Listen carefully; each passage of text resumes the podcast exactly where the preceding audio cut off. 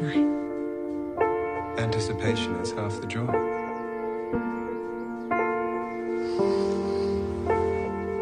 You're teasing me, Lord Fallon. Ladies, care to help Don out? Tell him what you want. Me? I don't need much. A bit of companionship. A mate. A mate with benefits. I like big I to bite. I want sensitivity and compassion. Oh, Brainy's the new sexy.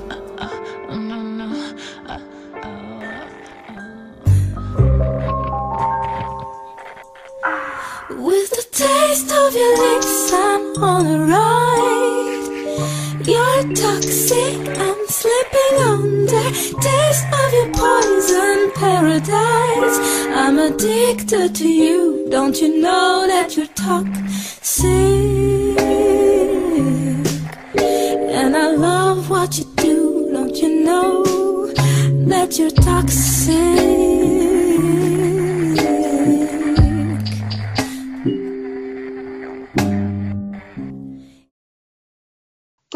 界，也关心你。大家好，这里是很日常，我是白燕我是沈凡。啊、那我们今天还有两位也是很日常的老朋友，仙仙跟苹果来跟大家打个招呼吧。Hello，大家好，我是仙仙，我也是住在英国，然后我研究领域是索马里女性的诗歌，我现在是单身，目前处于一个六 B 的阶段。简单的解释一下，就是不结婚、不生育、不恋爱、不做爱、不购买厌女产品和单女互助。对，所以今天聊的话题应该是我以前的一些经历之中的话题。好的，苹果，大家好，我是无欲无求的苹果，现在在英国从事纪录片的发行和制作，目前是单身。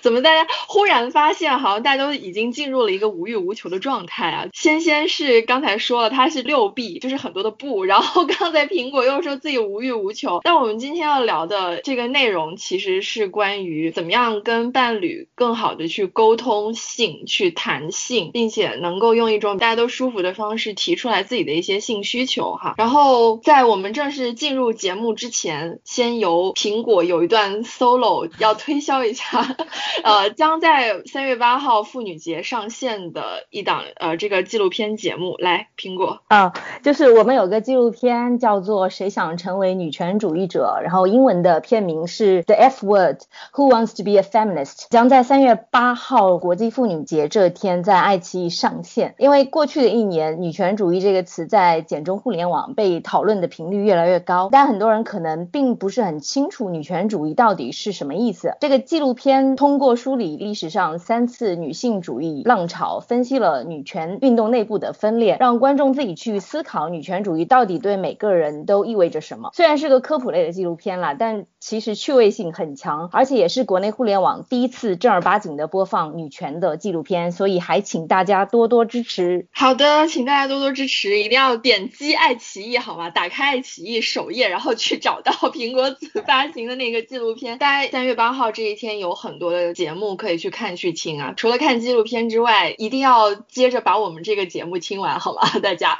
那我们第一期很日常午夜档是跟沈凡聊了独乐乐，这一期我们就来聊聊众乐乐。一个人的精彩很精彩，然后两个人或者以上的精彩也很精彩。那呃，我们接下来就把 Q 流程的工作交棒给沈凡。好嘞，那沈凡这朵牡丹花就上线了。就是节目一开始，我觉得大家的气氛都有点低迷啊，就交给我来炒热，因为我今天的角色就是来 Q 流程以及来向大家啊有经验的人来取经的。所以呃，我们听众朋友里面要是有单身的或者有跃跃欲试的朋友们呢，可以自动带入我这个角色，来增加听这期节目的趣味性。就其实这一期也是我跟白眼两个有天在聊天的时候聊到说“假装高潮”这个词，就是我们最近也在中文的互联网上面经常看到这一类的讨论，所以就想说，嗯，我们几位女士啊凑到一起可以聊一聊这个话题。那我就好奇啊，各位嘉宾，大家有没有过假装高潮的经历？还有就是会觉得为什么会去假装高潮呢？能不能先问一下，你要怎么定义高潮呢？什么样的体验才算是高潮呢？哎，我觉得是否应该把这个棒交给白眼，白眼来帮忙定义一下？哦，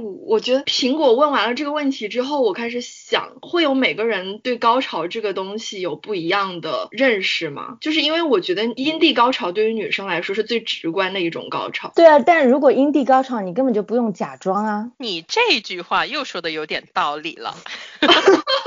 就是怎么说呢？我觉得我们的这个假装高潮有一个既定的一个情境嘛，就是指有我们自己，还有另外一个人，或者还有 plus 以上的这样人数在的情况下，你不论是通过阴蒂还是阴道，你去假装了自己的一个高潮，就是一个你原本没有的东西，然后你装作你有。对，我们应该这么说，重点应该放在假装上，不在对对对高潮上。但我还是要插一句，姐妹们，阴蒂高潮我假装过，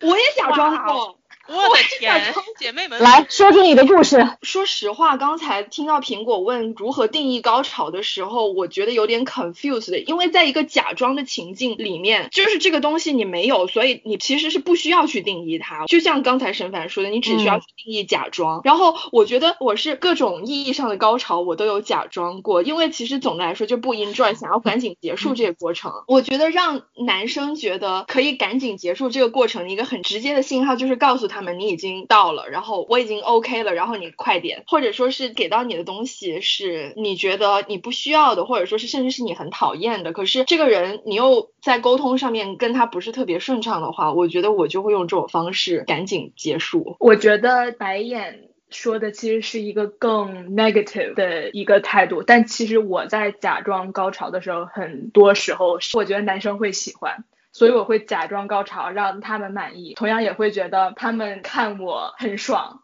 他们会更卖力，这样我真的会更爽一些。所以我可能会是一个更主动积极的这样一个态度。嗯，那苹果呢？我觉得就你刚刚说的这个定义的话，应该没有女生没有装过吧？因为我好像是从有性经历之前就看到过一些报道说，百分之九十几的女生性生活都没有体验过高潮，大部分都是为了取悦男性装的。所以我一开始其实对高潮没有什么太多的期待，但如果对方很卖力的话，为了他的面子，我还是会配合假装一下。但那是我刚刚开始性经历的一个早期阶阶段，现在的我就已经完全不屑于去假装。如果没有感觉，我会叫对方马上停下来，就说你自己接着撸呗。嗯，然后再说回高潮，因为我不确定我是否高潮过，但是肯定是有过快感。但是据网友所说和看过的小黄片，无非就是全身痉挛、四肢颤抖，应该是有过类似的体验。完了会有一种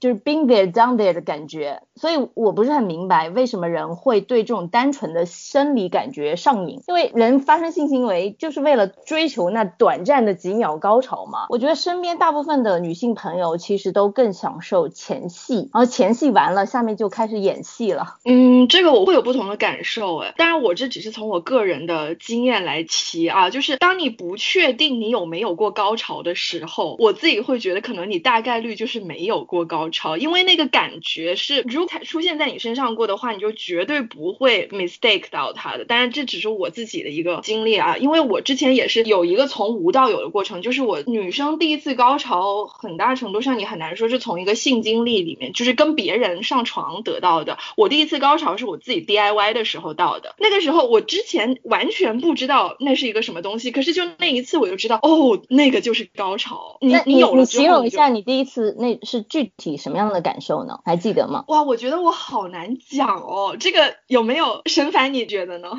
哎，这种时候就 cue 我了，就 就是这个从一个人的身体的一个生理反应上，你肯定会经历一个你体温升高、略微冒汗，甚至说有大量出汗的情况，以及我们在 porn 里面经常看到的那种全身痉挛呢，是呃不一定每个人都会经历，但是你肯定有局部性的，就是你性器官会有感受到这样一定的这种肌肉紧缩，因为这个就是人的一个就是可能很 basic 一个非常基础的一个快感以及高潮的一个体验，但是肯定每一个人的生理情况不一样，他肯定经历的会不一样。那像我们女性这一方经历的时候，体验是不一样的。还有我们经常在小黄文。或者是黄漫里面也经常会看到，会有说，呃，会从男性的一个视角去发出说，哦，我觉得你变紧了之类的。这个其实也是我们肌肉在收缩的时候的一个就是情况吧。所以你非要说就是那个高潮是什么的话，我只能说从一些非常生理性的这个角度给你下一些定义。所以我也很难说，哎，你们是不是有点难为我，然后让我来？不是，我觉得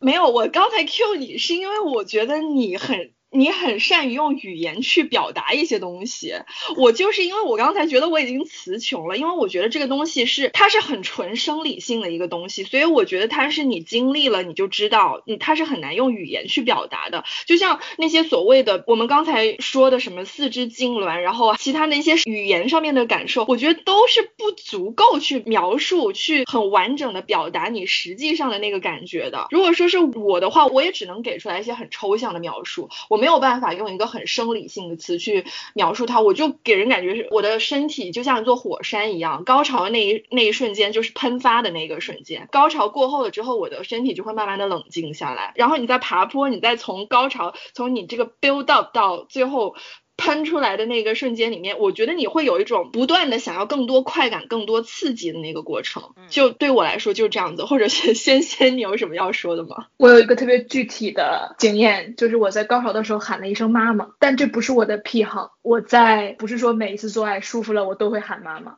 但是那一次就是 out of nowhere。就我脑袋一片空白，然后喊了一声妈妈，但这个你就让我们联想到，当我们受到惊讶呀，或者是在某种立刻有的生理直觉反应的时候，会说妈呀，其实是一样的。嗯，对，说回刚才那个，就是因为苹果一开始提出来的理论是说，女生可能会更享受 full play，full play 之后前戏之后的那个过程可能会没有那么 enjoy。我自己的话，其实我觉得不会，就是说，如果我觉得是首先是我知道我自己要什么，然后男生他能够给到我要的东西，并且在后面能够一直配合我的话，我在后面也会很 enjoy 的，并且我可以在他的配合之下达到高潮。当然，就是说涉及到生理上面的问题的话，就是。因为之前也提到过，应该也是一个常识，就是阴道高潮基本是不可能的。可是我觉得男生可以起到一个辅助作用，就是如果有他帮你，他参与到这个过程里面来的话，你的阴蒂高潮会更加的强烈，然后而且你在达到高潮的那个过程当中会更舒服，这是我的一个体验啊。所以你们觉得那呃就是生理上的那种高潮会让你们一直想要这种感觉吗？我觉得会啊，就是时不时的还是会觉得这种感觉是你很难摆脱的。就是你你就像你吃过了一个糖，你觉得那个糖非常好吃，你即便不对它上瘾，你还是时不时的会想要去吃一下。而且就是我觉得大家不要低估人类的动物性。呃，我记得也是以前读过的一篇报道说，如果你做一个控制实验，给小白鼠一个开关，然后这个开关是直接连接到它的一个性快感的一个那个刺激点，那这个小白鼠它就会二十四小时不停的去按那个开关，让自己获得刺激。就其实如果你的身体就不论说是好吃的东西，还是舒服的性，还是这种高潮啊快感啊，我觉得体验过之后你去追求它也没有什么问题，就是食色性也，有这样子的生理的需求，我觉得也挺正常的。对，仙仙呢？仙仙对刚才苹果提出来的那个有没有要回应的？我有一个之前写在小说里的一个比喻，就是。是性经验就像是喝可乐，一瓶可乐三块钱，然后插进去的那一下两块五。就是我肯定苹果说的前戏的重要性，我也觉得前戏到后面爽了，阴蒂高潮，他服务我服务的好了，是我等待他插进去，就是插入性也是非常重要的。但是其实从插入之后，可能前十下比较舒服，之后就不一定了。但是我还是很期待，就是会有高潮，就是。前戏抚摸也好，亲吻也好，我觉得是可预见性的，就是你知道这个经验会是什么样子，你觉得你想象的是，比如说八十分，那它一定就会达到八十分这样。但是高潮是一个你不知道它有没有的，像是刮彩票一样，所以你就更想去刮，你就是有这种不确定性，让你更对这个东西有追求、有欲望。嗯，所以我也不会贬低阴道高潮这个东西。嗯嗯，哎，那我就好奇说，那大家认为愉悦的性体验里面，它一定要包括高潮吗？以及就是对于我们来说，嗯，你们觉得什么样的性是美好的呢？我觉得只要自己觉得舒服就好吧。有人喜欢 SM，有人喜欢中规中矩打木桩，自己开心就好。从女性的角度来看的话，我觉得男生必须要有服务意识，别净想着自己爽，因为女生真的一个人也可以很爽的，说不定更爽。实在是没有必要，就为了他的 ego 配合他的表演。我个人而言的话，我是非常讨厌被支配的感觉，我必须要掌握主动权，而且我坚决不会 suck dick。就小黄片里面对女性很享受 suck dick 这件事情，对我个人是我个人是非常抗拒的。一般我看到这趴都会快进。哦，我超喜欢。就嗯，我作为同样也是一个女权主义者，我觉得我在 suck dick 的时候，我像女王一样。就是 OK，姐妹来给你炫技了，就我会特别享受。我觉得我在无论其实体位上，我是一个向下，或者是比如说可能我是一个像是服务他的一个姿势，但其实我觉得在那个时候，权力掌握在我手中，就是我在让你的生理因为我对你做什么而产生反应，所以我那段时间哎，我会特别享受。说回美好的性，我以前会觉得没有爱的性是没有意义的，但是现在我推翻了我自己的想法。我就觉得有没有爱无所谓，爽就可以。没有爱的性也可以是美好的性。我声明一下，我就是 suck 这个这件事情对我来说不是心理上的觉得自己处于下方的这种抗拒，而是我就是单纯排斥生理的物理的味道的排斥。那 可能他清洁工作没有做好。哎，我也对，这也是我想要提出的一个点。我觉得这个是，如果他清洁工作做好的话，你是不会。闻到任何异味的。还有就是我我想提的一个点，就是我觉得呃大家现在不经常提还有反思说 porn 里面的各种错误的信息吗？我觉得很重要的一点是，他没有把一个真实的性发生的一个场景的前跟后给你解释清楚。比如说你前期的清洗工作是双方都我觉得理论上都要进行的吧，就是为了双方的体验也好。你出于一个互相尊重以及一个卫生的一个考量，这个我觉得应该都是要出现的。然后，但你但你并不是每每次都有条件做清洁工作啊，你到外面说不定来有兴致了打个野炮，或者是怎样怎样。我觉得这个并不是说每次你都不会闻到味道。甚至我觉得我可能也不是排斥味道，因为可能就是心理上抗拒，就是就是那个部位是排泄物的一个出口，我就是单纯心理上比较抗拒这件事情。那反过来呢？反过来，其实我也在。嗯，是吧？就是因为其实女性，我其实一开始也是排排斥的，但是现在就是尽量让自己去享受吧。但对我来说不是一个必须项，哎，反正都已经无欲无求了。现在完蛋，这里有欲有求的只有我吗？哎，不要忘记我。哦，对，还有对有欲有求的是一半一半吧，二比二，一半一半，公平。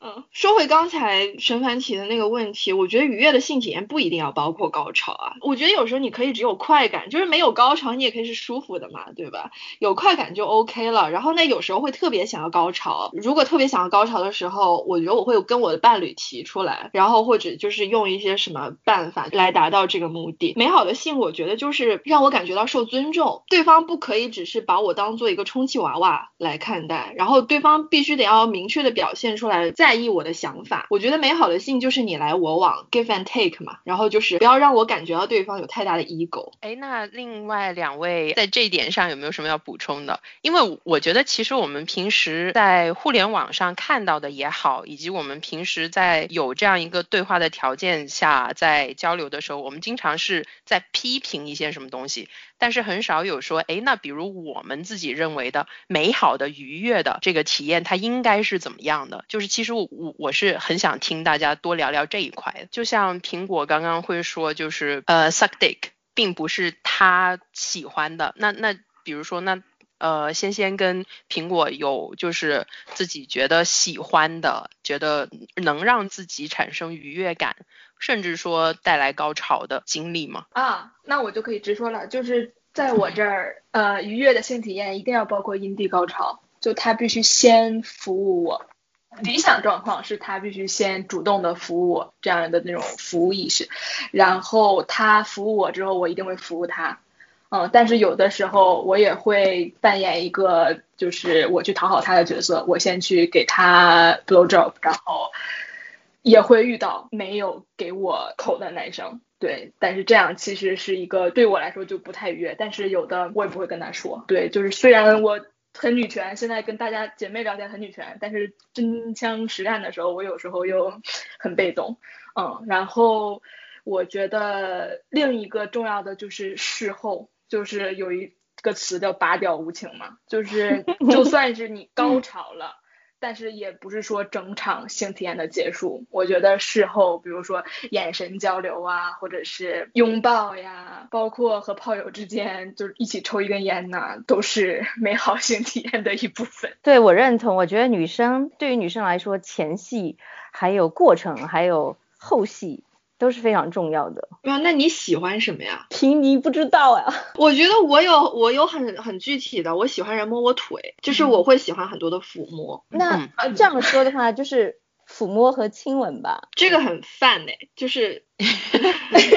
有没有更具体一点的？抓奶。OK 啊，这个可以。哎，那其实我们聊了很多女性这个方向的，但其实因为作为一个没有实战经验的人来说，其实我还挺好奇，在那样一个实际的情境中，男性他的一些表现会怎么样？我觉得男的个体差异很大。我我刚才说到，我喜欢给男的服务，一个重要的原因就是我喜欢男的声音，就是发出哼哼的声音，包括看片的话，我也。非常喜欢看男性发出的声音，我同意，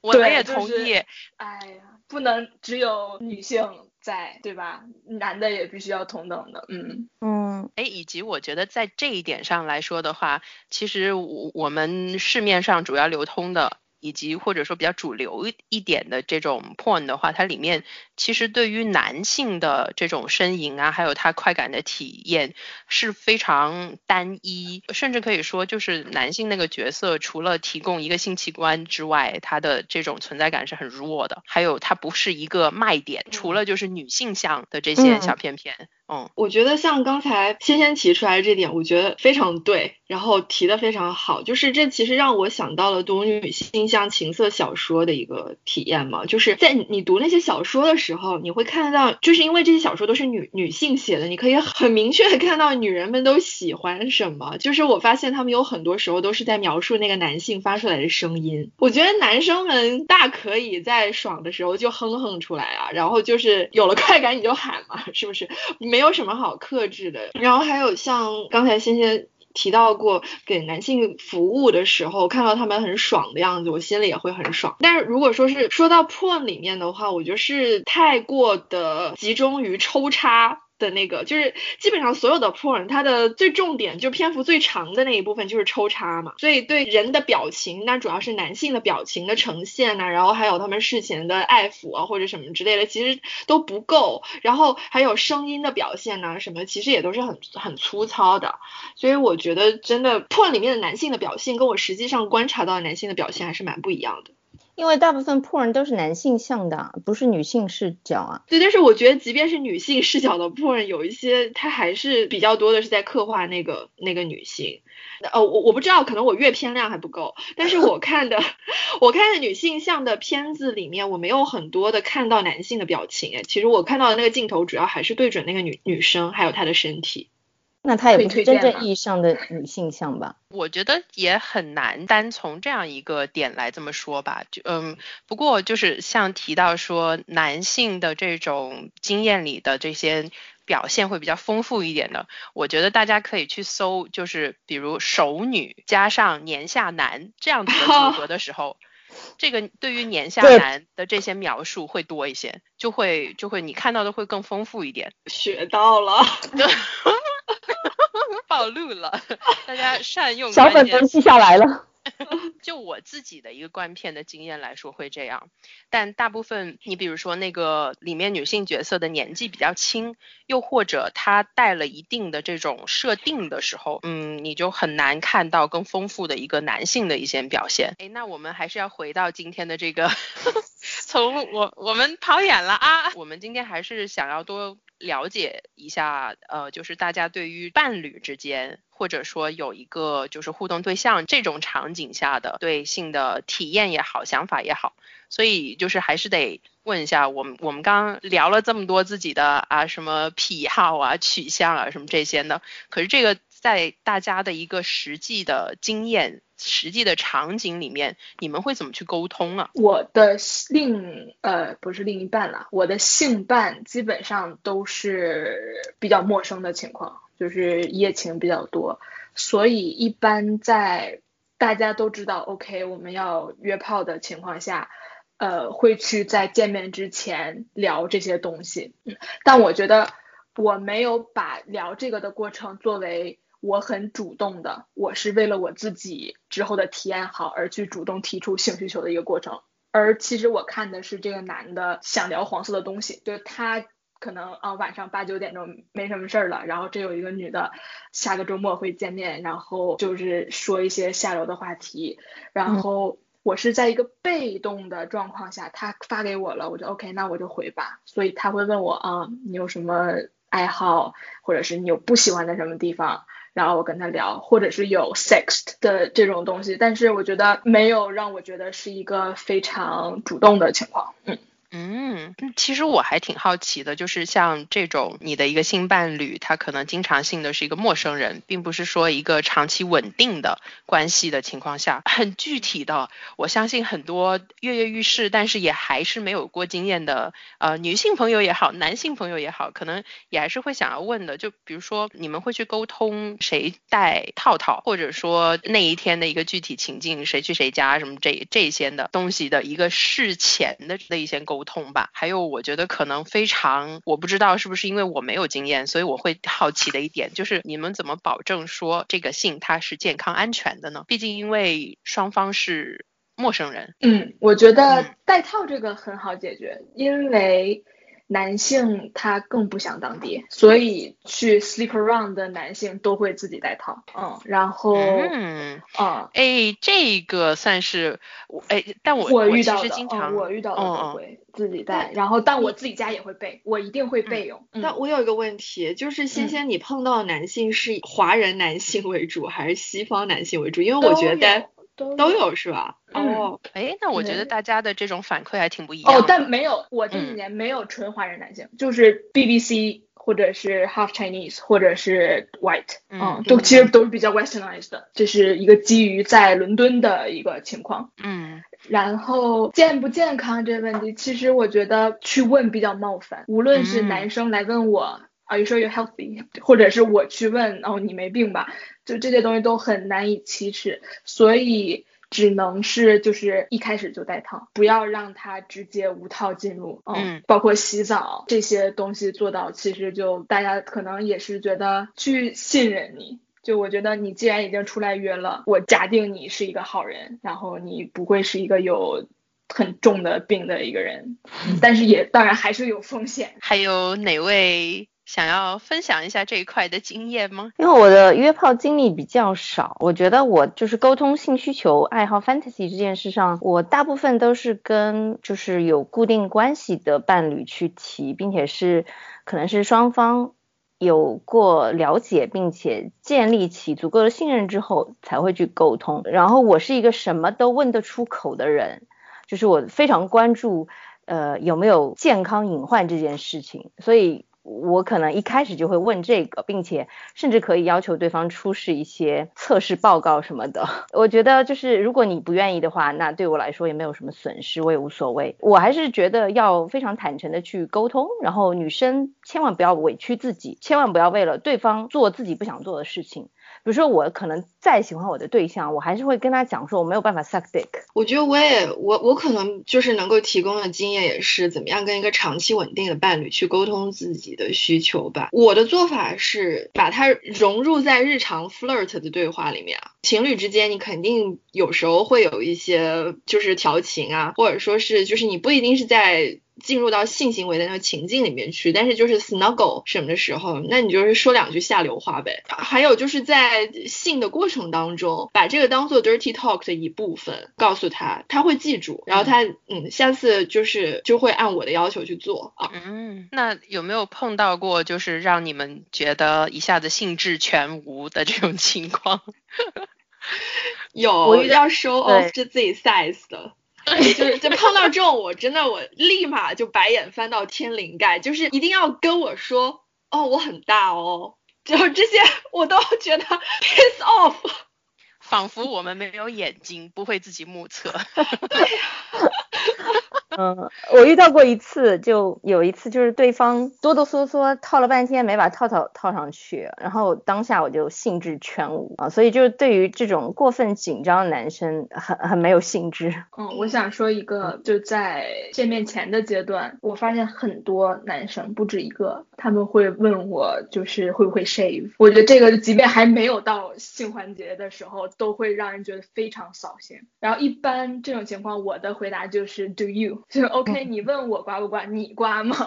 嗯，然后我觉得这也是一个很 Anglo-centric，就是西方的女性都刮掉，然后她就会因为我是东亚人，嗯，然后就会担心我是一个不刮的。但虽然其实我是刮的，但是我不喜欢她的这种想法，所以我会非常，当时我就给这个人就觉得 OK，我只是见你这一次，我只是想利用你的身体，爽完之后我一定会把你删掉。嗯。嗯，那你问他刮不刮，对方会一般怎么回答呢？哦，我遇到过刮的，我遇到过就是非常愿意为女性，然后自己也很享受白虎的状态的，这是我很满意的。然后我也遇到过就不刮的，我说那我可以帮你刮，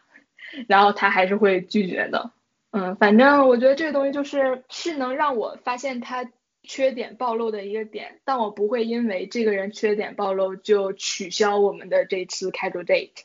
嗯，我觉得我是为了性经验而见面的，那我该要的性经验我还是要。那你们个人是比较偏好刮还是不刮呢？我不刮，我也没有碰到过要求你你们不觉得就如果用棉条的话，刮掉之后，就是用棉条的时候来月经的时候很舒服吗？就是如果不刮的话就会嗯。嗯，会夹到毛毛。出于这一块的考量，就是出于我自己一个可能卫生生理的一个需求，我会定期刮。但是我我觉得说实话，刮完之后很不舒服。嗯，我就是觉得太刺了，我不刮的。对，就是还是会有一段时间，特别是刚刮完那两三天，就是会很难受啊。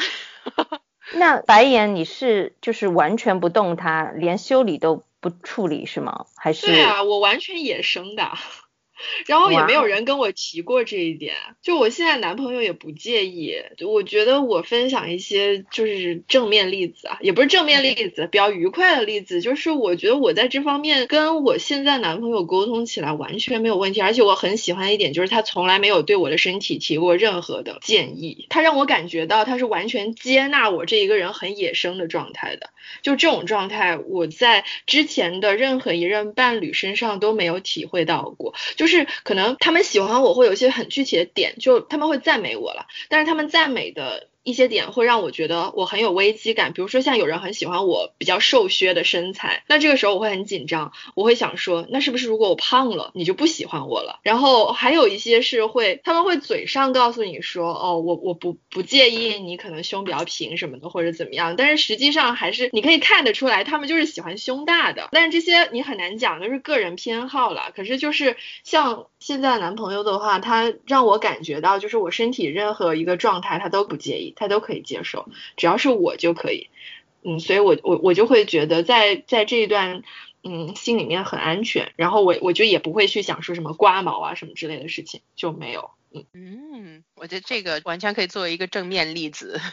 来来鼓励大家，以及以及就是我觉得经常性的我们，因为可能大家常提的一些话就是，哎，就什么，比如男的就是那样子啊，素质就是不行啊什么的，其实有时候会就会降低一些自己的一些期许或什么的，但我觉得。有时候看到这些正面例子的时候，就觉得你就是真的要找到一个人相处的舒服的时候，就可能就是这种能够接受你很多不一样的面相，以及你自己的一个自然的状态的这样一个人吧。嗯。对，哎，那其实我挺好奇，说大家不论说是在长期的一段关系里面，还是说就是出来约炮的这个经历里面，有没有碰到男性，就是他们会在做的过程中会遇到各种各样自己的一些生理上的问题？这个问题的起源呢，也是来自于就是我们经常看 porn 看 AV 里面那些男优，他们貌似个个都是打桩机，都是一夜一次郎，都是永动机。但是我的想象啊，就是在在现实生活中，从一个女性的身体来说，也你也很难说每一次的性它都会是愉悦的，都会是快感的。那我就是将心比心啊，来想象一下男性们他们在这个体验里面可能也是很复杂的。所以我挺想了解一下，就是真实情境里面的这个你们碰到的这些男性，他们的这些表现会是怎么样？我嗯，首先美惠姐教给我们拍 AV 的时候是有休息的，就他 不是一直拍的，他是拍一会儿，中间去吃个饭，再回来拍。对，因为我前两天看了美惠姐的啊，是一个采访，是一个正式的采访，然后我很幸运没有遇到过阳痿的。但是有朋友遇到过，但是我很不幸遇到过早泄的，而且这个男生是我坐很远的车去他家，然后他可能上班工作太辛苦，然后前面我们又喝酒喝了一段时间，其实我想的是不用喝，直接来吧，但是又喝酒又磨磨唧唧，然后最后好像十几分钟就结束了，然后他还跟我道了歉。一般对，一般男生如果遇到这种。呃，飞裂的时候，他们都会就是比较不好意思的道歉。嗯，然后除了这两种，就大家都知道的是明显的飞裂，我也遇到过。就中间虽然这个男的非常能干，但是我无聊到在数数的状态，就是一二三四五六七八，就我希望赶紧结束。然后，但这个男的很 很强。嗯，哎，那你们碰上这些情况的时候会什么感觉？会选择理解，还是说也会觉得哎呀 浪费了？嗯，会尴尬而不失礼貌的微笑。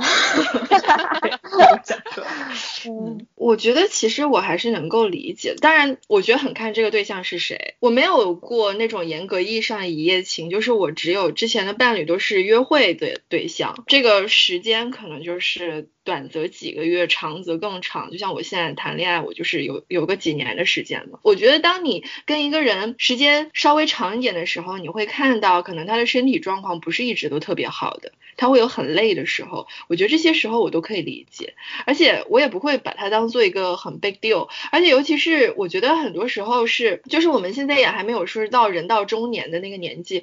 很多的男生他们的问题都是心理问题，这个是很需要去沟通的。就是我有碰到过我很喜欢，我之前很很很喜欢的一个男孩，后面我去跟他聊了这个事情，但我当时聊得很严肃，我就也没有指责他，我说我我想跟你聊一下这个事情，我觉得我不是在怪你，我想跟你聊是因为我觉得我很。我很看重你，我觉得我可以看到 in the near future 你的我的生活里还有你，所以我想要跟你来聊一下这个事情。聊完这一次之后，他的心结解除了之后，他就什么问题都没有了。所以我觉得是，其实男性有时候在心里面也蛮 vulnerable 的，而且很多时候我们刻板印象里面所塑造出来的这些男性形象，会在他们是会给他们也带来很大的压力。所以我觉得这个时候坦诚的这种沟通，不单只是去说出我们自己的需求。求还有理解，说实话，理解他们的难处。我觉得，如果说是他们有一些让我觉得有点想要吐槽的点，或者怎么样，如果我觉得这个人是值得我去沟通的，我还是会用一些比较友善的方式去跟他们提出来。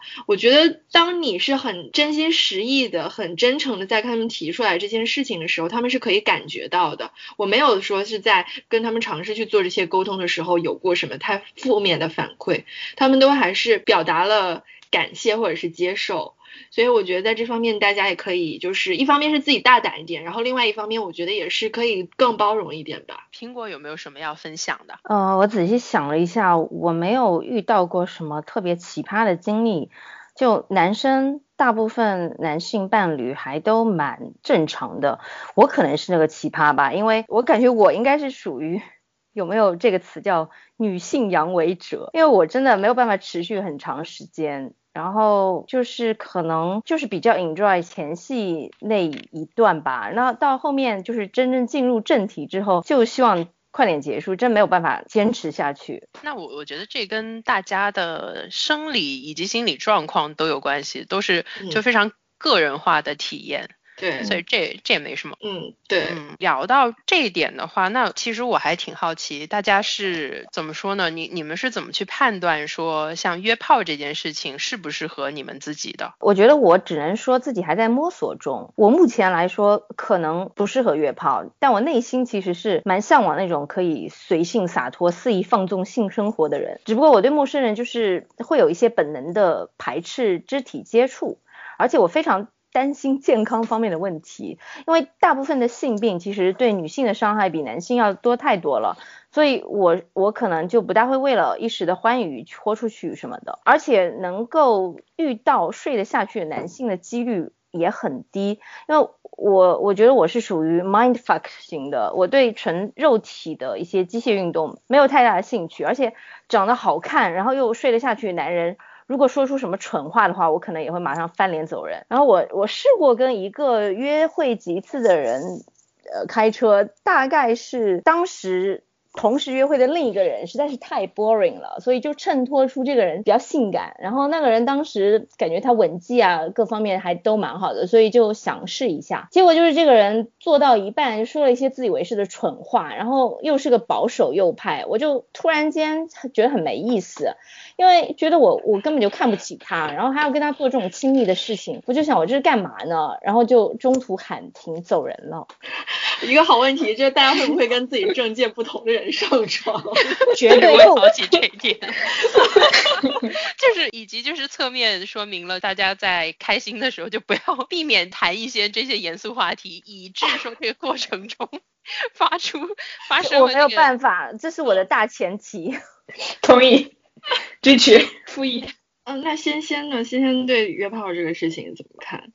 我觉得这个东西就是首先健康很重要，这个健康指的是身体和心理上的。然后可能大家身体上都普遍没有问题的话，心理上我觉得更重要，因为咱们尤其是东亚女性，我们从小就是被 program to like seek stability，就是很多女孩，就算你你的思想解放到 OK，你不会 judge 约炮这件事情，你觉得一夜情没有关系，你觉得哦我也可以是那种只是为了性爱而去找陌生男性的这样的女生，但是你找的真的是只是性爱。还是说你有一种期待，你会不会期待之后这个男生喜欢你？然后你会不会 plan ahead？因为我们的看的电视剧，然后包括我们心中对爱情的那种渴望和追求，都会让我们女生更倾向于就是有这种期待。就是啊，他会不会喜欢我啊？那他下次什么时候约我？是一个星期之后还是两个星期之后？他主动给我发还是我主动给他发？我要不要秒回？这都是我自己以及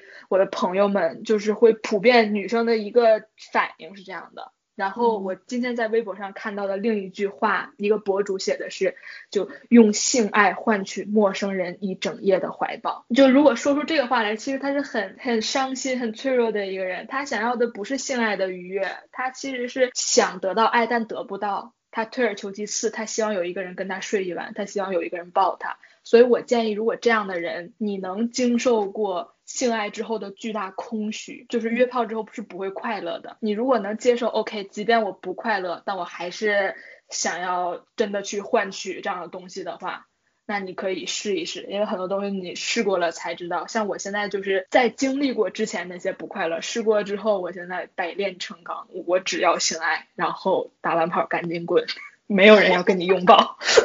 嗯，好棒哦，那。白眼怎么看呢？我没有严格意义上的去尝试过约，因为我们之前的每一次每一个伴侣都是是一个潜在的男友发展对象。像我刚才说的，我们是在一个约会的状态之下，就是你们见了几次，然后你们在 date 里面吃饭、看电影什么的，就是正常情侣的那种相处的前提之下吧。所以我觉得我很难说完全的去判断自己。可是我后面去想想，我觉得我是可以把性跟爱分开的人。可是就是适不适合约炮这个事情，很取决于说你的快。感的产生的机制是哪里？我也没有办法说是纯生理性的呃吸引吧。就是我之前有碰到过真的非常帅的，可是说两句话之后，我就想一个脑残，给我干净，给我滚远点。就是我也不会想要跟一个脑残去上床。我觉得就是一个跟一个聪明人的对话是。很有性吸引力的，就是呃对话你来我往的那种东西是可呃是最能够 turn me on 的。然后但是呢，在这种情况下，如果说是又碰到了一个能够达到这种程度的男的。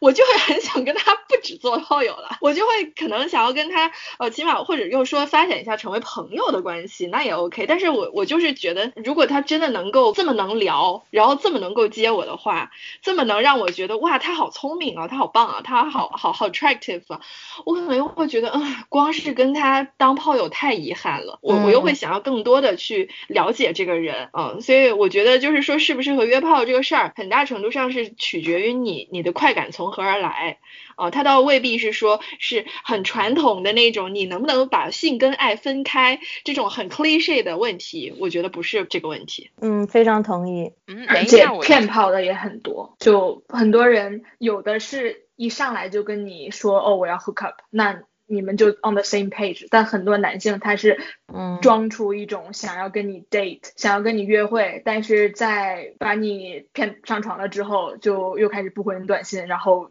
ghost 你就是这种是很容易让女孩伤心的，所以一个比较就是中肯的建议就是大家还是就是放低预期，无论何时何地，就这四个字，把你的自我保护的机制开启起来，就是让自己不要受伤吧。嗯嗯，对，我觉得如果说是想要有这方面的，就是浪漫关系上面的一些探索跟尝试的话，可以先不要那么急着有肉体 关系，可以先尝试一下约会，这是我本人的一个做法。我觉得我可能喜欢约会多过去发生实质的性关系，就是嗯，约会嘛，反正只是吃吃饭，然后你顶多你可能就是进行到亲吻拥抱那一步，完了之后大家也就各回各家了。他。不会有那么多太 intimate 的接触，但还是可以有很多的交谈，让你了解了解这个人，同时可能会收获一段比较愉悦的经历，就是出去玩嘛。其实说白了就是你跟一个男生出去玩而已，所以这个事情做起来比较没有那么大的负担。对我我我同意，就像是在看爱情片啊，或者是偶像剧啊什么的，你也会更，我觉得会更享受男女主角在没有正式在一起的前面的那段时间。如果他们结婚了，或者是就是确认男女朋友，或者是上床了，后面就让人觉得很索然无味。就前面的那些约会的过程，彼此猜忌，呃，是否心动的过程，我觉得是最最吸引人的。嗯，确实啊，就所以很多人都享受那个暧昧阶段，而不是说你正式进入一段关系之后，你所要处理的非常具体的情侣之间相处的各种沟通上的问题。我觉得这里还是有一个差别在这儿，而且可能大家目之所及的，在东亚文化里面，男的会真的去放下所谓的 ego 去追一个女孩的这个阶段，也是一个暧昧期。追到手了之后，大部分人就是糟糠期的这种状态了，所以就这种可能也会让大家有这样一种感觉吧，就好像暧昧期它始终是比较美好的，等到你正式确立关系之后，可能你两个人的这种相处模式它就会变得很日常，它就会变得很琐碎。但其实就是我们所谓的现在大家也会经常提的，就是你一段感情，不论你说是情侣还是说婚姻，你还是还是双方要去付出努。努力去经营的嘛，所谓的经营倒不一定说是你你要去查手机、查岗什么这一些的，而是你两个人要如何努力去 on the same page。人都是会改变的嘛，不论进入一段关系还没有没有进入一段关系，你都是不断在成长。对，所以才说我们这期是一开始做的初衷是让大家去聊一下怎么样跟伴侣沟通，就是因为其实呃，我觉得会像苹果刚才提出来那种，我觉得未必是这个样子，就是说。你在一段关系里面最甜蜜、最让人心动的那个部分是前面的大家还不确定的很多试探、猜忌的那个部分。其实我自己的经历来说，我觉得日常跟琐碎是没有那么可怕的一件事情。我觉得是这样的，人生横竖都是要面对很多日常跟琐碎的。你自己一个人也是要面对日常跟琐碎的。为什么两个人的日常跟琐碎看起来好像比较可怕？一个是你可能会有一个看到之前你很爱的死去。活来的一个人幻灭的，他回归日常，他走下神坛的一个过程。另外一个是你把你自己完整的暴露在了另外一个人的面前。可是我恰恰是觉得这种程度的暴露对我来说是一个让我感觉到充满力量和有更加多安全感的一个事情。当然，我我知道这个东西现在对很多人来说，就是能碰到这样一段一段关系是很可遇不可求的啦。可是像我现在的状态，我并没有在现在这个稳定的呃每天什么还还要跟我男朋友去商量说谁洗碗，你要哪个什么谁洗袜子，你你你去洗内裤什么这些事情，或者说是很很具体的一些日常的 struggle，然后让我们的这段感情变得就没有味道了。我也我也。我也不这么觉得，其实我感觉还是挺自由的，没有了前期的那种，就所谓的那种怦然心动，或者说是在猜对方的想法的那种激情了之后，我的感受是，它被另外一些美好的感受替代了，比如说像可能是一些更柔软、更绵长的感受，是你看到这个人之后，你会觉得。嗯，我觉得有这么一个人在身边，能够跟我长久的生活挺好的。然后，如果说是这些东西投射到性里面去的话，它也会是美好的。如果说回到性这个话题上面的话，性是一个可以调剂你们两个之间的关系的，让它增加激情的很重要的一个渠道。性里面的。偏离是你最可以去创造的，超出日常生活你们的生生活节奏之外的一个场景，所以想要什么有什么 fantasy，大胆的说出来是非常非常重要的。我觉得你的情况比较特别，比较是个例，因为 我们看到社会新闻，现在其实大部分的婚姻和同居生活还是蛮悲惨的，其实对女性是非常不利的。然后我觉得对我来说，嗯，两个人在一起生活，它当然有甜蜜之处，但是。更多的对我来说是一一份琐碎变成了 double 的琐碎，然后你要不停的去做各种 compromise，不停的去迁就对方的一些缺点，然后。甚至吃个东西也要去协商，说，哎，你想吃什么？就是有有太多需要去协调，然后这些时间在我看来，你完全可以用来做别的事情，因为就是有些人他是不享受去沟通、去妥协这个过程的。你觉得他有没有消耗你的能量，有没有浪费你的时间，也是一个很个人体验。在我自己的沟通过程当中，我并没有觉得他对我是一种消耗，他很自然。哎，我我以前也包括现在偶尔也会就是设想这些亲密关系的形式，比如说以后。后要是有一个人在一起的话，那我肯定也是要面对这些琐碎什么的。然后我就想出了很多 Plan A、Plan B、Plan C，其中一个 Plan 就是我们可以做邻居情侣。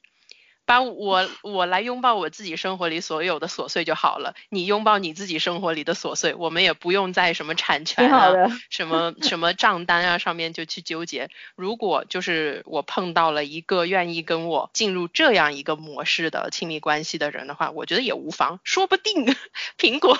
这个是 你需要的一种模式。对，我觉得我这我觉得这个非常的理想，就是我想象如果我将来跟一个人。就是成为长期的生活伴侣的话，那我希望是有自己的房间，我不希望是跟他就是每天都同床共枕，因为那种对我来说就是非常窒息的感觉。嗯，我是需要一个拥有大量个人空间的人。我不是说就我跟白眼其实都是属于个例嘛，呃，但就是其实大家都是不一样的。可能怎么说呢？就我觉得就是现在的女性的地位，大部分我觉得在这个固定。伴侣关系中，女性还是处于弱势地位。我就是想表达的是这么一个 point，就是我不会鼓励大家盲目去结婚、去同居什么，但是我也不干涉他们想要结婚和同居的自由。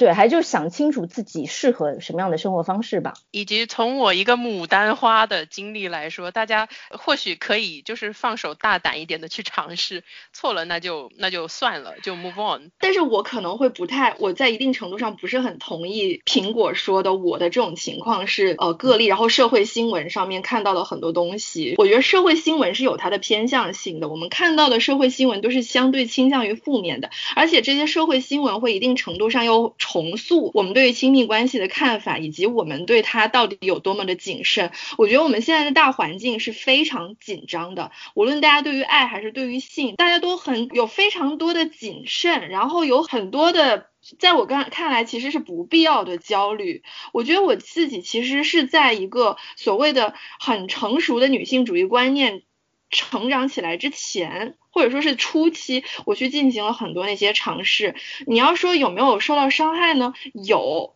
是有，可是就是我觉得不是说要去指责其他的女性或者是怎么样，而是我觉得大家没有必要用所谓社会新闻那些东西成为一个自己在爱上面或者说在性上面让自己觉得好像很恐惧、很焦虑，然后成为自己不去尝试的一个理由。我们我们看到极端东西的确很多，可是放到了真实的情境里面来经历的时候，大部分的伤害是我觉得是人生里面的难以避免的伤害，就是你不在感情里面碰到，你不在性里面碰到，你可能会在事业上面碰到，你可能会在家庭关系里面碰到，它是人生的一页。当然这只是我的一个观点啊，就是我我觉得现在的就是社会的大环境，它有一点因为性别矛盾非常的突出，可是我觉得我们也要去思考，为什么我们现在看到的性别的矛盾这么突出，是因为很多的东西没有办法表达，性别成了唯一的出口，然后它被放大了。当然，我不是说否认这些东西的存在，而是说它让我们产生了一种不是很客观的一种感知。就但是其其实我觉得有很多的问题，它不只是在性别这一个领域出现。但是当你只看到性别这一个领域有这些问题的时候，你就会觉得好像它变得特别特别的大。就我就想说，我们现在性别，因为它日益被大家关注，而且就是可能女性主义、女权主义这些词这几年大家反复在提及。性别是一个非常好的解析现实生活中很多矛盾的一个角度，但它不是唯一的角度。对，以及性别怎么说呢？我我们现在经常提的就是 intersectionality，就是一个简单来说就是一个问题，它是交互由它的一个这些各种各样的情况交互去产生的。我们看到性别问题，但很多时候。它可能背后有它经济上的问题，有政治上的问题，有文化上的问题。然后我们从一个角度来切入的时候，就会想当然的把这些都可能经常性的会混在一起谈。但其实我们在面对性别问题的时候，经常性还是要把它拆分开来，看它在每一个它的一个领域里面它是怎么样一个回事，然后导致的我们现在对于性别问题的这样一种，就是它成为了一个问题。就是它为什么成为一个问题，背后的原因倒是很复杂。对对对，嗯，以及就是我觉得白眼很想说的一点，可能是当然我们从一个理论以及从一个政治行动上来说，去认识到很多社会问题，当然是重中之重。但是不要让理论成为教条，也不要让社会问题去替代你自己个人对于情感的一些经历，呃，以及这些可能性的这种打开吧。就大家，我觉得我非常能够理解，就是大家现在这种恐婚恐育，以及其实对于亲密关系的一种恐惧，以及就是我们经常所分析的，就是女性在进入亲密关系的时候，她的这个成本过高。但它这个成本过高，有时候不仅仅是性别上的，它有可能是阶级上的，以及很多很多面向里面的，但它纠结到一起了，给女性就是增加了很多压力。当然，我就我我我就觉得大家就是不仅仅一个努力的方向是说我们去预防这些问题的产生，一个应对机制，它不仅仅有一个预防，它也有就是万一你中间就是你选择了进入，但是呢你中间发现了问题，怎么去处理，以及你之后怎么去 move on。对，我觉得像这些方面的讨论，其实我觉得可能在国内是比较，特别是简中互联网上是比较缺失一点的，因为大家现在都很紧张，而且就是考虑的比较多的可能会是哦，我怎么去预防？但是有很多情况就是你就没办法去预防，它可能就是会发生的，所以就是嗯，我觉得不是只有说社会新闻。这个只是刚刚举了一个例子吧，我觉得也是结合了就是自身和身边的朋友，以及从小到大你你经历过的一些事情，并且朋友的朋友，就是我们自己扪心自问一下，从小到大接触过的所有的男性角色，包括自己的父辈，就是有几个人是说得过去的？我觉得是这么想吧，就是说这也还是回到个人选择的问题上来说，是你选择相信什么的问题。我觉得现在我们提到说现在社会大环境，我觉得指出来的有一点是像刚。刚才大家说的，你可以去预防，你可以觉得他们有问题，可是我们要做的事情不只是预防，还有开拓一个空间，还有看看有没有可能有新的可能性。我希望怎么说呢？就是从我自己的角度来说，因为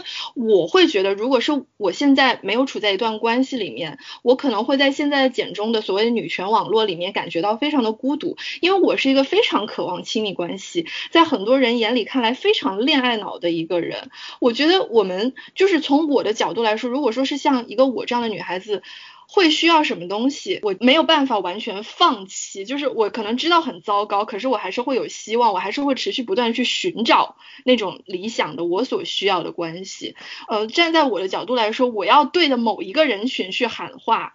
就是我没有办法说所有的人都需要我的这些建议。但是如果说是你跟我是一种类型的人，你很需要，你很你很想要亲密关系，你很想要去爱，我的建议是不要停止寻找。不要因为觉得好像外面的世界很可怕，你就停止寻找；也不要好像觉得这个东西很难得到。你就不去寻找。我们聊到这儿，其实我还挺想跟大家分享一个，就是我自己做田野调查的时候，受访者跟我反映的一些情况。就是呃，因为我自己做那个家庭暴力方向的研究，所以我的受访者也是，就是他们要么是要么是受害者，要么是我们所谓现在经常提的一个 survivor 幸存者这样子的一个状态。嗯，那么其中就是我受访的时候，我我出去采访的时候，就是他们有一些会提到，当然我的一个。那个采访的重点是说他们家庭暴力的一个经历，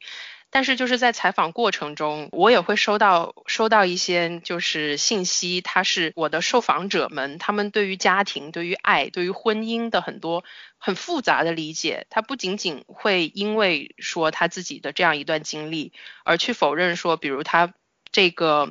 呃这样一段我们可能定义上说是 abusive relationship 以及 traumatic experience。这些词汇去认识的，嗯，这些内涵之外，它有家的温暖，也有作为一个移民女性，她在一个异国他乡，呃，通过这个婚姻，通过这个亲密关系，她建立了一个自己的家园，这样子的一些经历。但这个是我们在讨论家庭暴力的时候。不会去经常性的会去忽略的一个情况，所以我就其实挺想拿这个例子，就是想分析，就是说，其实不是说我们不去看亲密关系，特别是我们现在这样一种仍然非常厌女的环境里面的这种亲密关系的模式，它的问题，而是我们除了批判之外，我觉得需要有更大的空间去让女性去摸索，以及去去承认说，除了我不喜欢什么，我讨厌什么之外，更重要的，我觉得是我喜欢什么。嗯，以及我去表达这个我喜欢什么的一个权利，这个是绝对不能从女性身上拿走的。但我觉得我们经常性的一个情况就是你没有这个权利，以及你这个在现实里面去实践的时候，它可能是困难重重的。这个不论从你前期的预防也好，从你经历了很多挫折之后，一个重建自我、重建自己的嗯很多认识的这个过程中，它是比较缺失的。而这些，我觉得是批判很难去给我们带来的。批判你后面还有你的一个 next step，还有你要。我们谈到 move on 的时候，其实经常性的是要去确认、去重塑、去肯定你自己的这些需求。当然，亲密关系它有很多问题，但我觉得你如果是经历了这么多，还是确认说我我就是我对于婚姻、我对于爱、我对于就是比较世俗意义上的这些男女关系。他的很多面相，我还是持一个肯定的态度的话，那我们的下一步就是我如何去安全的、有保障的去获得这些。而不是仅仅说，嗯，因为它是不好的，所以我们就斩断自己的这个需求。就他有个人选择在里面，嗯，也有每一个人他所处的具体的经济、政治、文化的一个环境在里面，以及你自己手上有多少资源。说到底，就是还是要谈到这个资源、信息的这些获取的渠道的这个问题在。对，我们从性话题越聊越往上层建筑走了，从从一生理的问题，对，聊到聊到很意识形态。的，嗯，那那仙仙，我其实还蛮好奇，就是因为仙仙她刚才说她现在是六 B 的一个状态，对对对对对，嗯，我也好奇，我还蛮想知道是什么东西给你带来了一个这样的转变，追星呀，很简单的两个纸片人，哦，追星太幸福了，我真的现在就是性幻想，然后包括 DIY。以前 DIY 会看片子，现在 DIY 都不需要看片子，可以看文，就是文字，或者是看，就是追星有很多那种叫做代餐的东西，就是是可能跟 idol 的声音很像，然后可能是男男的录音，然后也有可能是男女的录音，就是对吧？反正有很多范范，然后每天都很幸福，嗯，所以真的就是就沉浸在 idol 的这个。我管它叫二次元，虽然它其实并不是严格意义上二次元，就沉浸在这个世界里面不出来，就会让我对三次元现实身边的男生，现在这些厌女的环境也好，然后身边遇不到自己欣赏的男性也好，把这些东西就没有那么大精力再看了，嗯。嗯，那我还有一个问题，就是如果说是万一你以后在三次元里面一不小心碰到了一个你觉得很很渴的男性，你会改变你现在六 B 的状态吗？会，一定会，因为我不会是一个立场先行的人，我不会拿六 B 的这个东西就框住我，让我觉得我以后都六 B 了，我可能。将来想结婚了呢，也不一定呀，对啊。然后可能我对生育的想法更坚定一点，但是结婚这个东西，我觉得还是看人，就是也可以结，在冷静期再离呗。嗯 嗯。你说对生育的想法更坚定是什么意思？是坚定生还是不生？不生六 B 六 B 包括不生育。对，我觉得仙仙的这个态度还蛮，就是给人感觉还蛮放松的。像我们刚才其实有提过很多次，你的需求跟想法是不断的在变化的，就是说没有必要因为某一种理念就限制住了自己的行为跟选择。我觉得是你自己的需求是应该要永远走在。所谓的理论的前面的，因为理论也是有它自己的局限性的。哎，我们聊到这儿啊，又聊到说成长，还有就是观念的一些改变。就其实我还挺好奇，说那。在我们这样一个就是快餐式的性跟爱以及就是可能很多浪漫爱模板呐什么这样一个大环境里面，包括说我们现在这个环境，总的来说它还是比较厌女的。这些很多我们对身边环境的一个认知，以及可能自己观念上的一些改变，不论说是成为女权主义者，还是说嗯自己对女权主义理论有着不停的这种更新跟重新认识的这样一个过程。这个会对你们对于呃性跟爱，还有就是特别是就比如说一段亲密关系的理解跟期待会有影响吗？影响太大了吧！就是对女权主义，就是习得女权主义越来越深入之后，我觉得就会越来越自由啊。就是不管你是在对待异性或者对待亲密关系，呃。都会把自己作为主体，把男性作为客体，你不会再想着说他去单纯去为了取悦他，或者不会觉得有任何的不安全感，就不会像以前你总是把自己作为客体，就是对方说什么你都会去找自己的闺蜜分析一番，说他是不是喜欢我，或者是哎他这句话什么意思？现在就完全不会有任何这方面的顾虑，就直接会就考虑我自己，我是不是喜欢他。呃，我对他有没有兴趣？如果我喜欢他，那我就主动出击。那如果他对方不欣赏，那也无所谓，那就 move on，就就找下一个就好了。嗯，所以我觉得就是接触这些女权意识之后，我觉得对我自己来说是一个彻底的大解放。嗯，啊，就是没有任何不安全感，就是自信爆棚。哦。哎，那我我接下来有有一些问题想问了，就是那比如说，如果进入一段稳定的伴侣关系，你们会在一个就我们刚刚也有聊到，就说性跟爱它可以在某种程度上它是分离的，那你们会在这样一种情况下如何去就是继续实践自己，比如说性自由所谓的权利吧？更直接一点，大家 有想象过就是开放式的这种关系吗？呃，有，其实这个我跟。白眼之前散步的时候有有聊过，对不对？嗯，开放性关系，对，我是我觉得我是非常支持开放性关系的，并且我认为这是更符合于人性的一种方式吧。嗯，嗯我觉得我有想过，但是呢，有很多方面是需要去权衡的啦。因为就像我们所说的嘛，人会变嘛，然后你可能有一段时间可以接受，有一段时间不能接受，然后你的伴侣可能也有一段时间可以接受，有一段时间不可以接受，然后可能对方是一个什么样的人，你们也是要去聊的。开放性关系的核心就是在于你跟伴侣之间的彻底的坦诚，你们交往了什么人，想要跟他走到哪一步，这些都是要相互之间去沟通的。我有嗯想过这个，我也愿意去试，可是，在目前的情况下，我的另一半不太可能接受这个，而我还是最看重他的感受，我不会想要去牺牲掉、ruin 掉我们这段关系，所以我觉得我暂时在现在情况下不会去进入一段 open relationship。嗯，仙仙呢？嗯对，我同意苹果和白眼，我跟他们是一样的，我觉得是我有一个积极的态度，但我觉得如果我爱上了一个男性，就我们说的是爱情的话，我觉得我会会有占有欲。所以可能我现在夸夸其谈，我说哦好呀，我也想试，我也是真的想试。但是如果等到有那样一个稳定的有爱情的伴侣之后，我可能也会有真的占有欲，所以就 很难现在为将来打保票。嗯但我是如果其他人他能做到，然后保持一个很健康的开放性关系，我会 respect。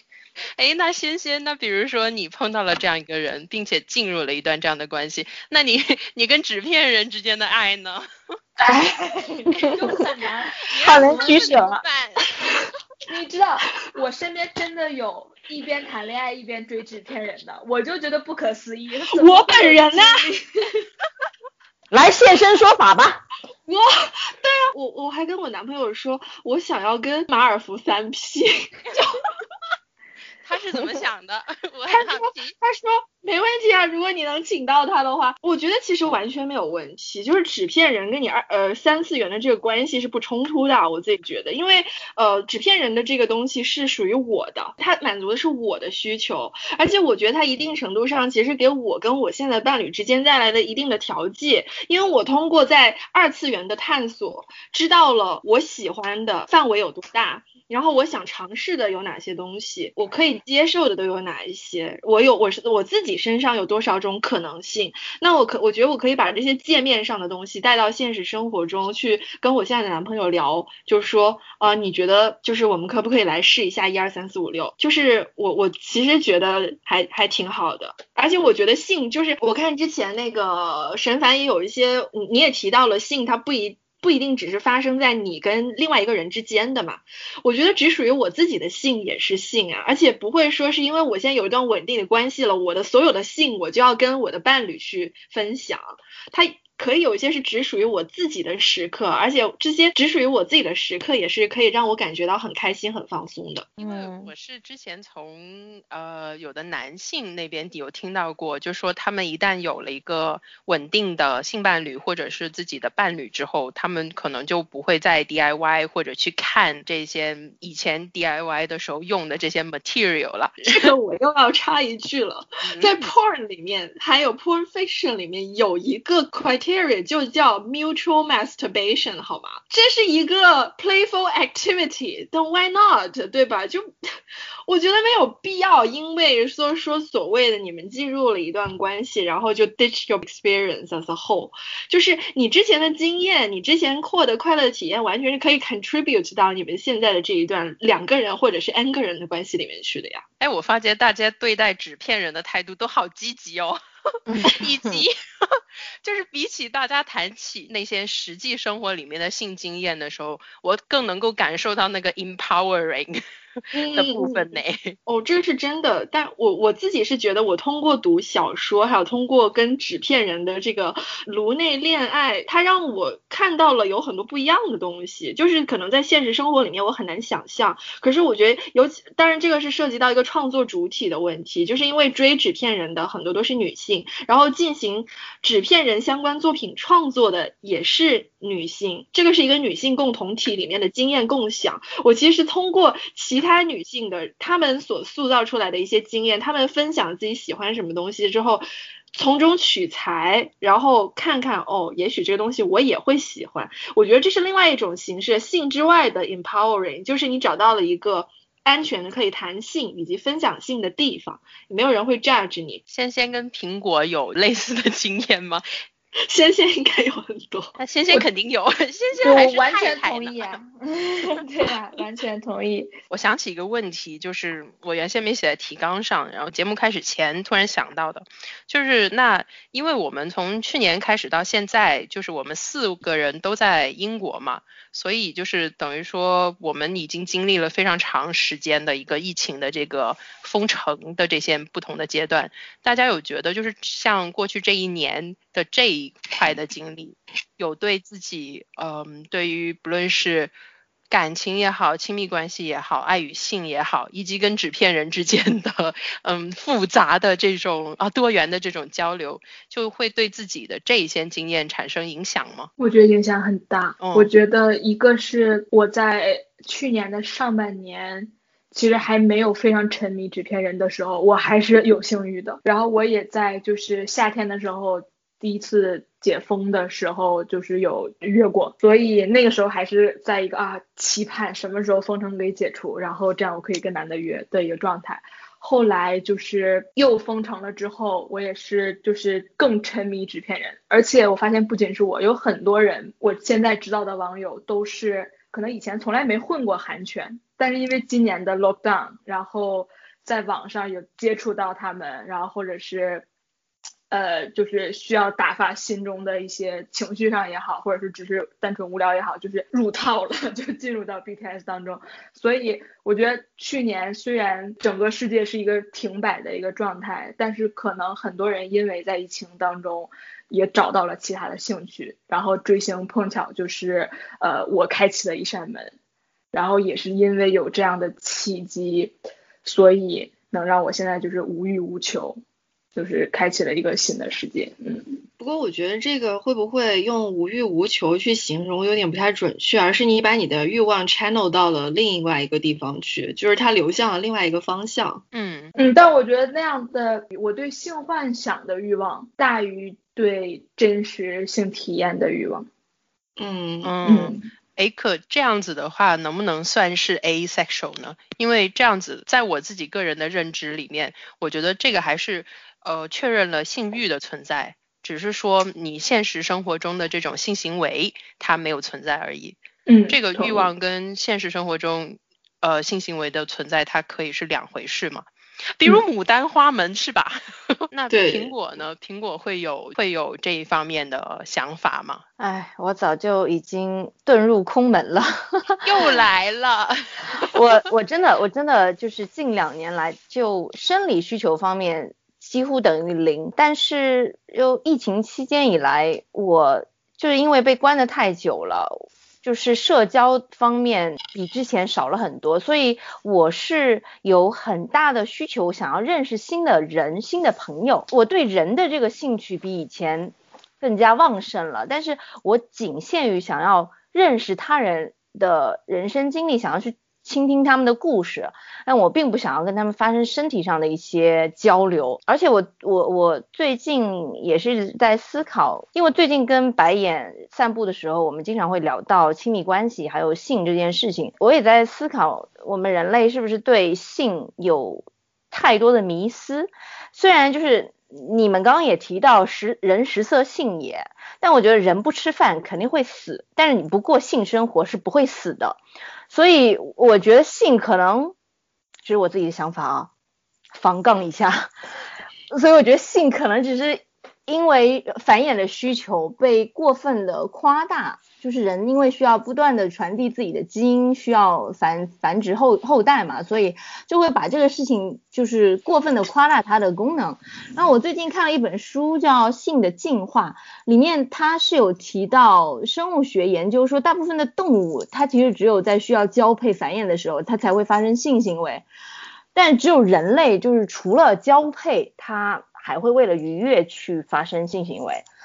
但是这个性行为带来的好处和快感，它一定是不可取代的吗？我觉得也未必。就比如说刚刚我们提到了高潮啊，还有快感，它可以带来一些，就是据说可以延年益寿，并且可以降低一些疾病的发生的概率啊什么的，提高人的自信心。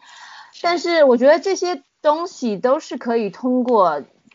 它有代餐嘛，就是可以通过运动或者是任何其他方式达到一样的效果。而且而且还有一个就是，比如说沈凡，他整个过程一直在 Q 自己是母胎 solo，没错。我我觉得就是人社会对人到一定的年纪，没有经历过性生活或者没有过亲密关系的人都会有偏见，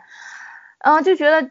你你看，有人会自嘲母胎 solo，也有人会发明出单身狗这种表面上打趣，但是实际上是非常侮辱人的称呼。所以，我我就是在思考说，性这个东西可能也是被过分夸大了。我们是否有这么的必须需要它？然后，所以我想要呼吁一下，就是性欲旺盛的人，请你们大胆开车，大胆的享受性生活。但是无欲无求的人。希望也能够拥有自由自在的清心寡欲，不要被 judge。这我一方面能理解吧，但另一方面也觉得，就是我从我个人那个角度，比如说我会接受了一个那个牡丹花这样子的一个标签，也只是觉得它非常 客观的总结了我自己 某一块经验的空白。但是我并不觉得自己就是牡丹花等同于没有性生活，因为我与我自己的右手和谐共存，这也是我觉得 DIY 是是呃性生活的一部分。就是我自己的自我认知里面是这样子的，所以我我就觉得我现在的一个状态也是，就是如果没有找到合适的另一半，觉得也无妨也无所谓，但是就是我也不会放弃我自己跟我自己身体的这种愉悦的需求，以及就是觉得我自己能够给自己提供性生活这一点，其实对我来说，我觉得它有一定的解放的意义，还有就是也是探索自我的一部分吧，就是我我总。觉得我也想尝试一下快感是什么，高潮是什么，这就是我总得知道或者体验过了，我才知道哦，我是不是日常需要它，或者是嗯，我是不是就它是否无可替代或什么？可能很多人经历了之后也觉得哎，不过如此。那其实我运动的时候，这个多巴胺的分泌也很爽了，也够了。那我觉得这也没什么问题。每个人的这种快感的结构，自己的一个情感的一个结构都不太一样。所以，我我觉得还是大家要是有。摸索到适合自己的方式，那就继续走这条路也没有关系。然后有想要尝试、想要改变的时候，那也无妨。对我刚刚想，我刚刚其实也在想补充，因为我跟沈凡认识真的非常多年了，我觉得就是，我觉得沈凡对于性的认识还有他的经验其实都是很丰富的，就是呃，而且他对性的认识很深刻，而且还能够用非常准确的语言。描述，呃，就是关于性的理论和体验，我觉对，所以所以我觉得就是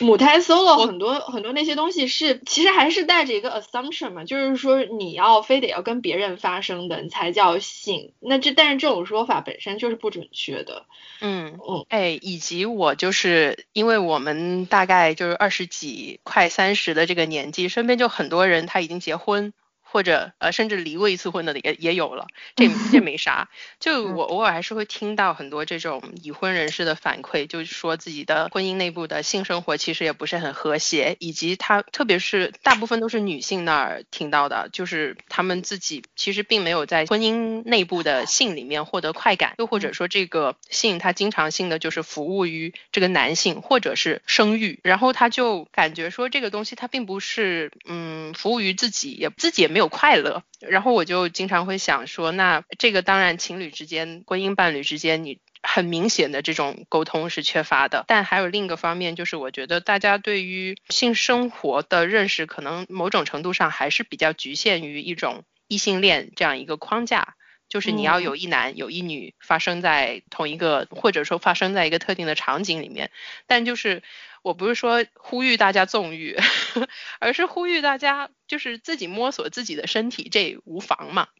嗯，以及就我们聊了这么久，大家也有一个认识，就是其实你我们自己对自己身体的了解越多，呃，认可越高，它其实也会反过来对于影响。或者说是辅助我们在嗯两性关系中的一个状态，嗯嗯，所以我觉得我是从这个意义上，其实非常希望广大的少女们、少妇们、姐姐们、阿姨们、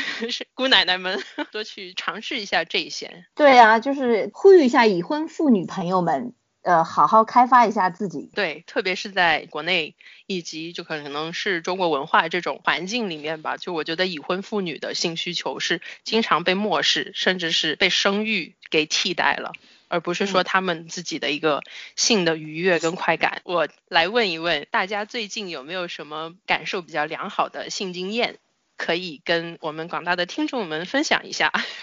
就是包含了你的性幻想跟 DIY 哦。我六六 B 了嘛，六 B 了就没有所谓传统意义上的性生活，但我最近就写文，因为写写很黄的文。我都 经常写文写到把自己写湿了，然后去冲一发，然后冲一发之后洗了手再回来接着写。可以可以可以，嗯，我这是一种很高的境界，我觉得很棒。那 能不能放一个能播的？就是大概说一下你写了啥呀？主要写两种，就是 BL 我也会写，梦女就是。爱豆和我第一人称，或者有的时候是第二人称也会写，就是这种 boy girl，嗯，然后比如说，嗯，就是如果是梦女的话，就是那个爱豆穿着蕾丝白色蕾丝裙，然后 跟我做。嗯，然后还有比如说男男之间就是写一些 A B O 的东西啊，然后什么我还画分镜，因为是四 P，所以我还专门在纸上好专业，好专业，好体会分镜。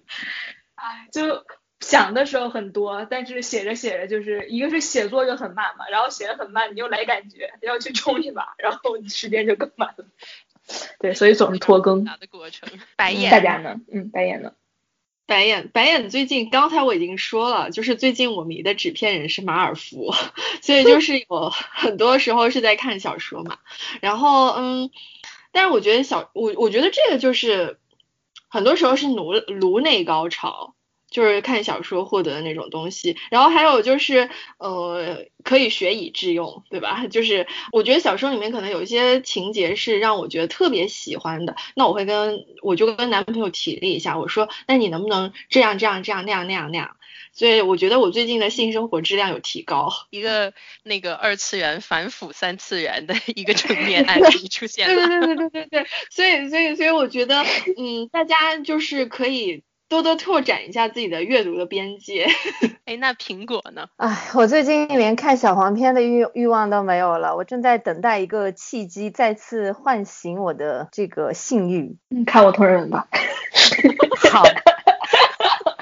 开出了一个解决方案，Plan A 来了。沈凡呢？最后你自己也要说一下。哎，我觉得跟大家的经历好类似啊，就不知道是不是因为疫情的关系，就是即使我想实操也没有机会，所以就。呃，依托纸片人们，但也就是就是可能这段时间我还尝试了，也是写文，但是可能跟纸片人没什么关系，就自己生活里面观察到，又或者我脑内的一个小小的我喜欢的男性的这个 archive 就派上用场了，没事写写这一些呃性幻想啊什么的，我觉得有一定程度上抒发我自己这一块的一些需求吧。嗯，就是我觉得想象。以及颅内高潮也好，就是现实生活中去手冲也好，都是挺好的一个体验。所以，就我我我觉得这个是呃我近期的一个一个状态吧。嗯，搞到最后大家的主题都很升华，因为我因为我自己有写小黄文，我觉得大家都或多或少的在创作当中得到了一些，就是实现了生命的大和谐，就还挺好的。希望就是大家 听完这期节目之后，也也努力善用这些呃关键词搜索，以及就是反正现在疫情。英国这边的疫情也好，国内很多现实的这些考虑也好，就是也鼓励大家多去拓展自己的阅读边界，呃，然后在二次元里面实现一定程度上的和谐。嗯，对，而且我们今天聊了很多内容，但其实有一个关键词嘛，就还是沟通。我觉得以书写做结尾还是有蛮有意义的，因为其实，在书写的过程当中，你是实现了一个跟你自己的沟通，而且这个沟通的空间是绝对安全跟自由的。所以最后祝大家都能够，无论是独乐乐还是众乐乐，都能够实现生命的大和谐。祝您快乐，祝您快乐。好的，我们下期再见，拜拜，拜拜，拜拜。拜拜。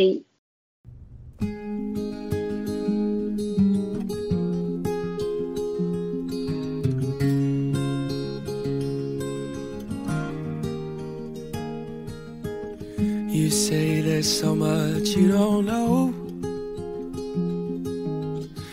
You need to go and find yourself. You say you'd rather be alone. Cause you think you won't find it tied to someone else. Ooh, said it's true that the growing only happens on your own. They don't know me